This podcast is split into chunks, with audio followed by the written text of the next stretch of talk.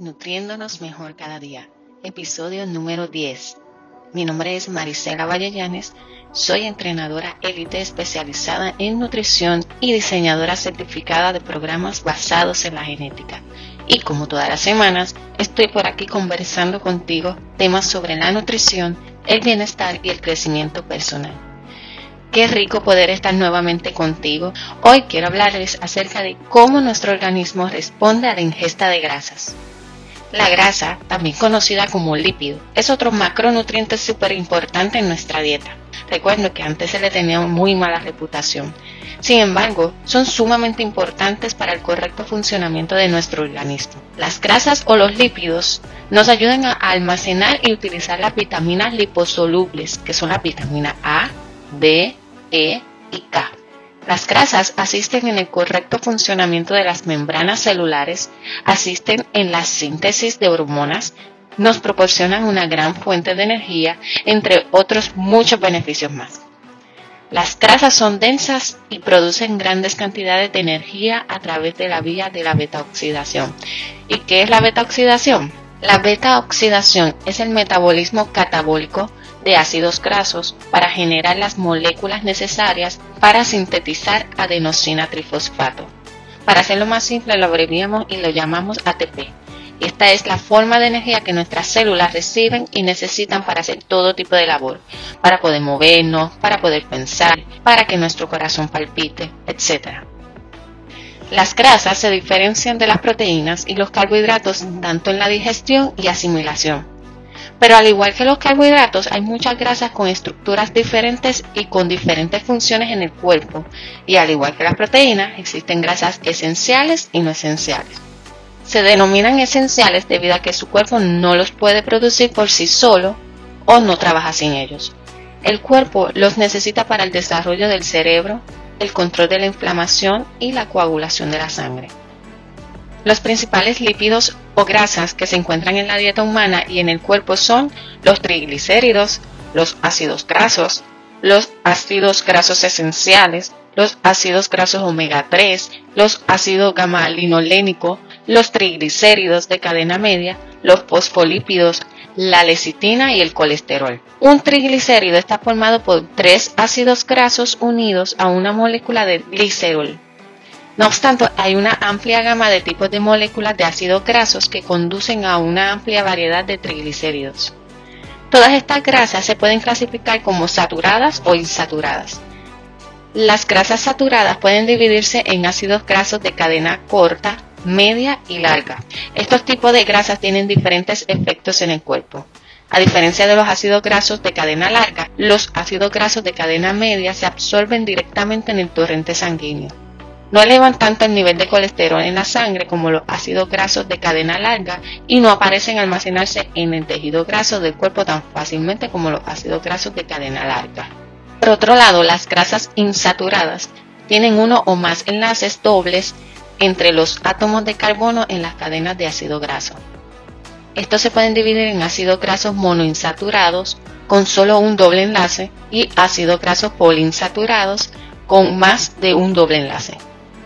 Las grasas no saturadas forman componentes estructurales de las células y son importantes para el crecimiento, desarrollo y mantenimiento de los tejidos corporales. Los ácidos grasos saturados se utilizan como energía o se almacenan como grasa corporal. Cuanto más corta es la longitud del ácido graso, más fácil es metabolizar para obtener energía. Los ácidos grasos más largos también se pueden utilizar como energía o se almacenan como grasa corporal pero también tiene otras funciones, como la estructura de la membrana celular. Una vez se han satisfecho las necesidades de energía celular en el cuerpo, el exceso de energía, convertido en triglicéridos y ácidos grasos, se almacena como grasa corporal o tejido adiposo. El exceso de grasa se almacena por vías subcutáneas, que es por debajo de la piel, la grasa que está acumulada debajo de la piel, o visceralmente, que es la grasa que está acumulada entre los órganos del abdomen a través de la lipogénesis. ¿Qué es la lipogénesis? La lipogénesis generalmente ocurre en condiciones de altos niveles de energía e insulina. Cuando ambos, la disponibilidad de energía y los niveles de insulina son bajos, se produce la lipólisis.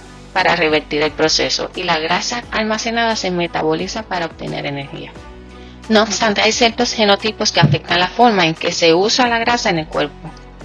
Hay mucha gente que piensa que la grasa es mala para ellos, pero esto no es en sí cierto.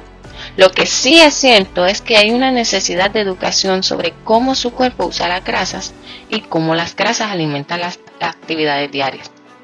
Antes se demonizaba mucho las grasas y se hacía énfasis a, las dietas bajas en grasas y muchas veces muy limitadas en grasas. Hoy en día existe una mayor preocupación por el aumento de peso relacionado con los carbohidratos y dan prioridad a la grasa en sus dietas. Sin embargo, hay que tener en cuenta que el genotipo juega un papel importante en cómo la cantidad de grasa en la dieta de una persona afecta la pérdida de peso.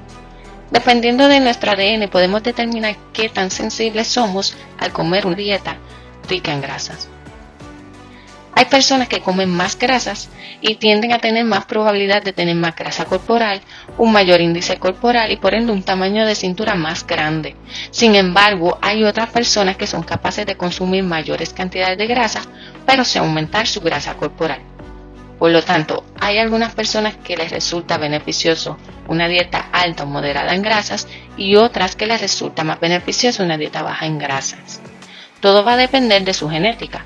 Debemos tener bien claro eso y no hacer dieta según lo que escuchemos o leamos sin saber la ciencia cierta. Debemos conocernos, conocer nuestro organismo, cómo funciona y qué es lo más que le conviene para su correcto funcionamiento. Pero para esto es necesario realizarnos una prueba de genética donde podamos descubrir cuáles son nuestros genes y cómo influye en cada proceso metabólico celular. Así que si te gustaría realizar una prueba genética y recibir consejos de salud personalizados basados en las posibles implicaciones de estos resultados, déjame saber en los comentarios o contáctame a través de los medios que te muestro en las notas del episodio. Si te gustan todos estos temas que quiero compartir contigo, suscríbete a mi canal y dale a la campanita y no te pierdas ninguno de ellos. Compártelos con tus amistades en las redes sociales para que también se beneficien de estos contenidos. En el próximo episodio estaré hablándoles sobre cómo nuestro organismo responde al colesterol. Recuerda que estaré por aquí cada semana.